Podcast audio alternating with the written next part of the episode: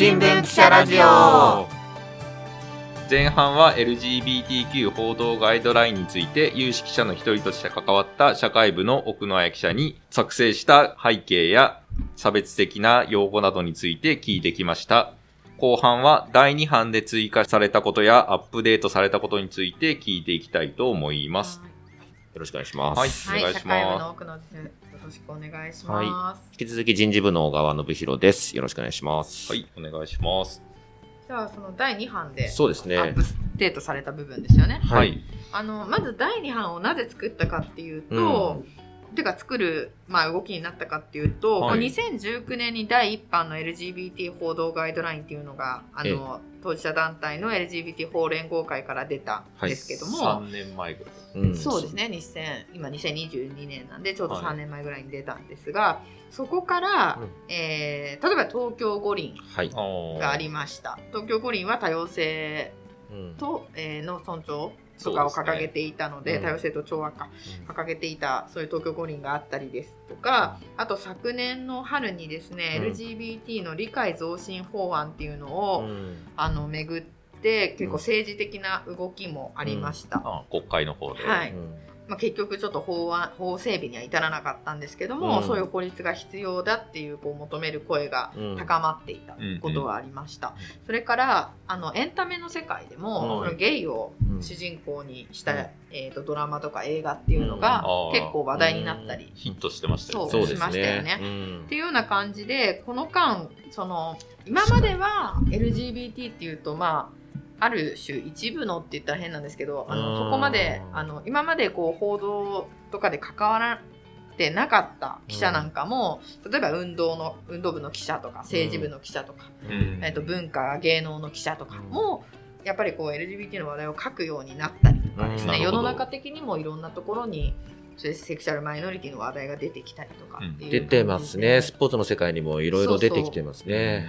あの東京五輪なんかでは、ええトランスジェンダー女性の選手が出て、うんまあ、ちょっと、まあ、話題になりましたよね。うんっていうようなこともあって、うんこの数年でもかなりその LGBT をめぐる状況が変わったと。はい。なるほど。なので、まあ、ちょっとそういう最新事情も含めて、うんやっぱりこうガイドラインに盛り込んだ方がいいんじゃないかってっていうのがちょっと声があったので、うん。えーアップデート第2版ができました。なるほど。ど。んなこと追加されたんですか？はい、で、えー、と追加されたのがですね、特に注意が必要なトピックやフレーズっていうページがあるんですけど、うん。あそうそうこの LGBTQ 報道ガイドラインは前半でも言ったんですけど、うん。あの LGBT 法連合会のホームページから、うん。あの無料でダウンロードができるので、はい。ぜひあの LGBTQ 報道ガイドラインで、うん。あの検索してもらってうん。見ていただきたいんですけど、その注意が必要なトピックやフレーズっていうところうん。まるまるこれ追加してまして、うん。そこで、まあ、そそうですね。それが第2版の、まあ、特徴になります。具体例とかをたくさん盛り込んだっていう感じなんですか？そうですね。あの具体例がいっぱい入ってるんですけど例えばいくつか挙げると、はい。まずそのタイトルがですね LGBT から LGBTQ 報道ガイドラインに Q が追加されててはい。このタイトル一つとってもですね、最近は、まあ、Q っていうのはクイアだったり、うん。えークエスチョうん。ニングっていう、まあ、要はそのこれ結構難しい概念なんですけどそうですよね。あのー男女うん。に分けられたくないとかですね、うん。クエスチョニング、うんクイアの意味意味ですね。なんかその、えー、一応ここにも書いてあるかな。その、なかなかその規範的と言われている性のあり方に当てはまらないうん。うん。性のあり方うんをうん。包括的に表す言葉としてクイアっていうのがあったりとか、うんあとクエスチョニングはその、まあ、字面からも分かる通りその自分の性のあり方について分からないとか、うん。男女どちらでもないと感じてたりとか、うん。っていうような、まあ、性のあり方が今多様になってて、うん。LGBT だけではうん。あの言い表せない人たちうをん。含める形より含める形でうん。LGBTQ っていう言葉が昨今広がっていて、うん。なるほど。まあ、そっちの方が今増えてきてるんじゃないかってことで、うん。今回ガイドラインも LGBTQ 報道ガイドラインにな,、りましたね。なんかクイアっていうところを聞いたときに、うん。あのまあ男性であるとなると、周りから、あ、男性ではとか、男性だったらとか、男だったらこうだよねっていうふうに、なんか勝手にカテゴライズされるのがうん嫌だなって思う人いるんじゃないかなと思ったりするときに、僕は男性でもなく女性でもなく、僕は僕だみたいなところを打ち出す、打ち出すというか、まあ、すあえてそこを分けなくてもいいんじゃないかっていう人もいるんじゃないかなと思いましたね。っていう人なんかがまさに LGBT ではないけれども、セクシャルマイノリティだという自覚で、うん。LGBTQ を使ったりとかですね、うんうんうん。まあそういう言葉があったりとかあとはここで例が上がってるのはよく新聞って見出しで、うん。あの短く言葉をすると思うんですけどあーあそうですね。の LGBT 男性っていう言葉をよく見出しとかで一時期使われてたことがあって。あまあ覚えがないですけど。そうあのあったんですよ、あありました実例として。でこれはまずいよねっていうことなんですけど、うん。つまり L で G で B で T の男性という意味になっちゃって、ええ。なんかちょっと意味が分かんないんですけどそうですね最後に男性つけたななんていうかその要は LGBT がキャッチーで広がりてるから、うん見出しでこう取っちゃったみたいな。そうでウェブメディアとかで短い文字数で決められた文字数でなんかそういうの出したいっていう時に使われちゃったりしたのかもしれないですよね。っていうのがまずいですよっていうような注意とかですね。あとちょっとこれは本当難しいんですけど、はい。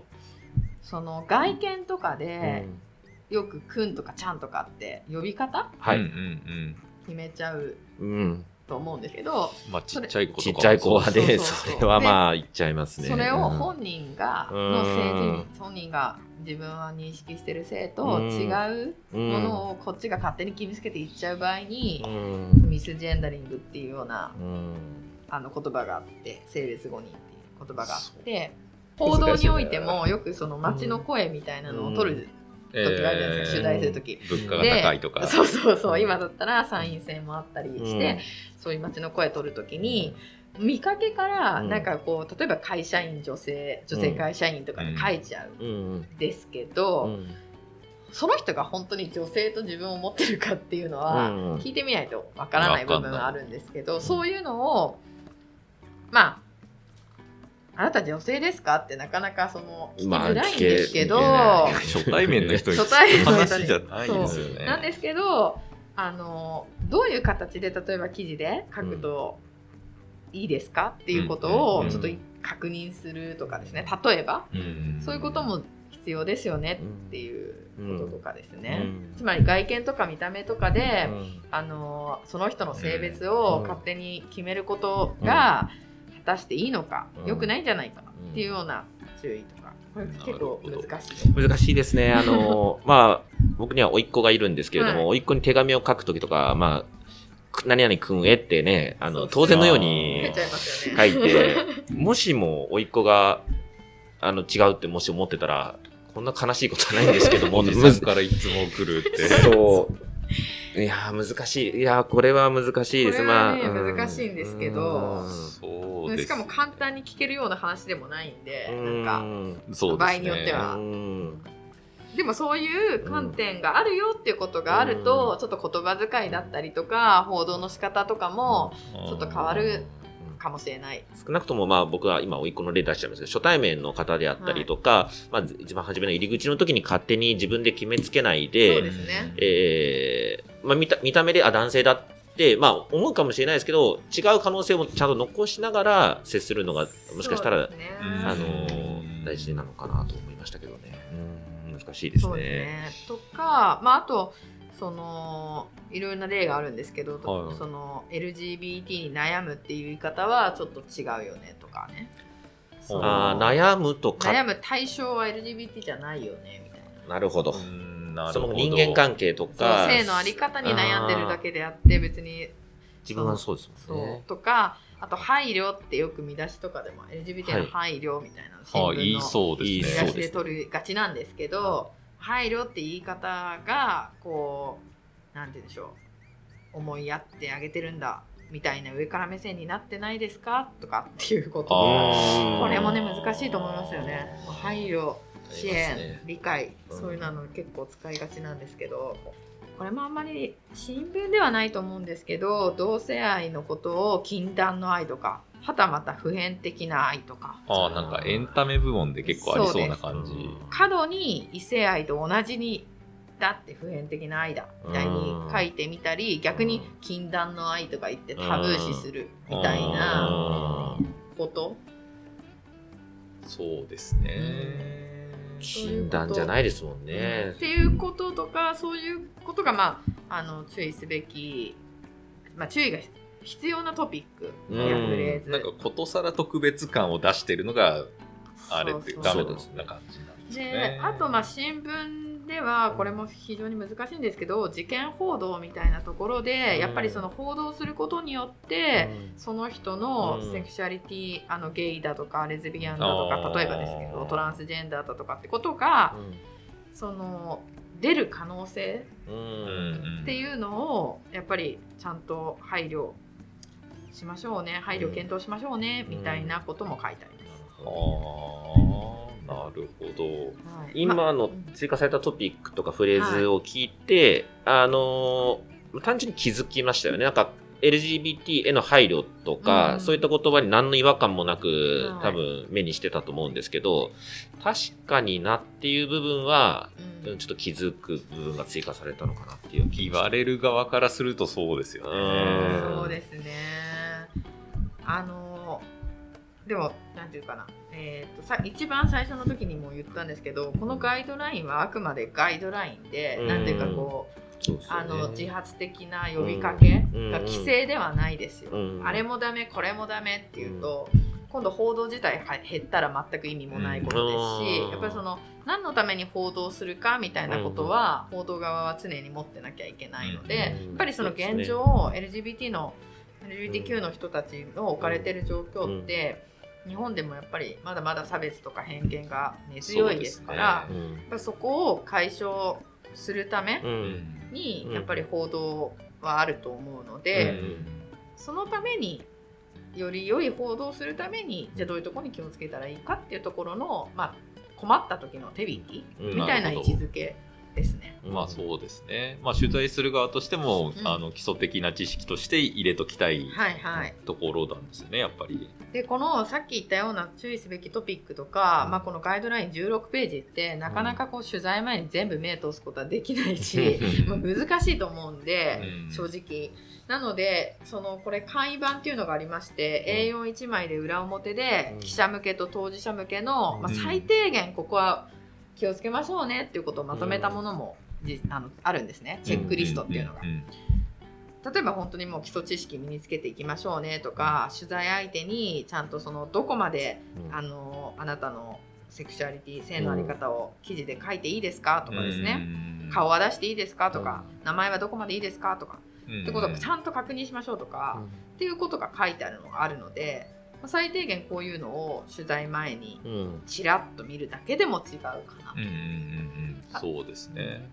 であとは、まあ、やっぱ取材って今言いましたけど、うん。別に取材に限らず今 SNS とかで発信する人も多いですし、うん。あの自分が関わってる仕事うん。で企業なんかもやっぱりあの、まあ、どこにでもいるわけですから、うん。当事者の方も。なんでそういうところでの、まあ、対応言動に参考になるのかなと。そうですはい。ね。まあ、人事の、まあ、記者だけじゃなくて人事の観点からすれば採用するとき、うん。まあ、面接とかするときでも当然、あの気をつけるべきことかなと思いますすね。学生さんに対して。そうですね。そうよくあの最近だと男性別欄とかもねうん。男女そう。だけじゃないうん。とかっていうこともあったりとか、いろいろこう気をつけなきゃいけないっていうかなんていうか気をつけるとよりなんか余計なうん不快感とか余計なトラブルをうん。なくせるよねっていう観点で多分知っておいたらいいことなのかな。うん。そうですよね。まあそういう意識が上がってくると、こういう配慮が、配慮というかされてないはい。企業に対して、あ、あそこダメなんだなっていうふううにん。なってきますよね。基本やっぱり今困ってる人たちをはい、よりよくあの過ごせるようにするっていう社会を改善していくっていうところなんですよそうですね。でそれが報道によってなんか逆に傷つけちゃったら本当元も子もないので、そういうことがないようにするための指針ということですね。そうですね。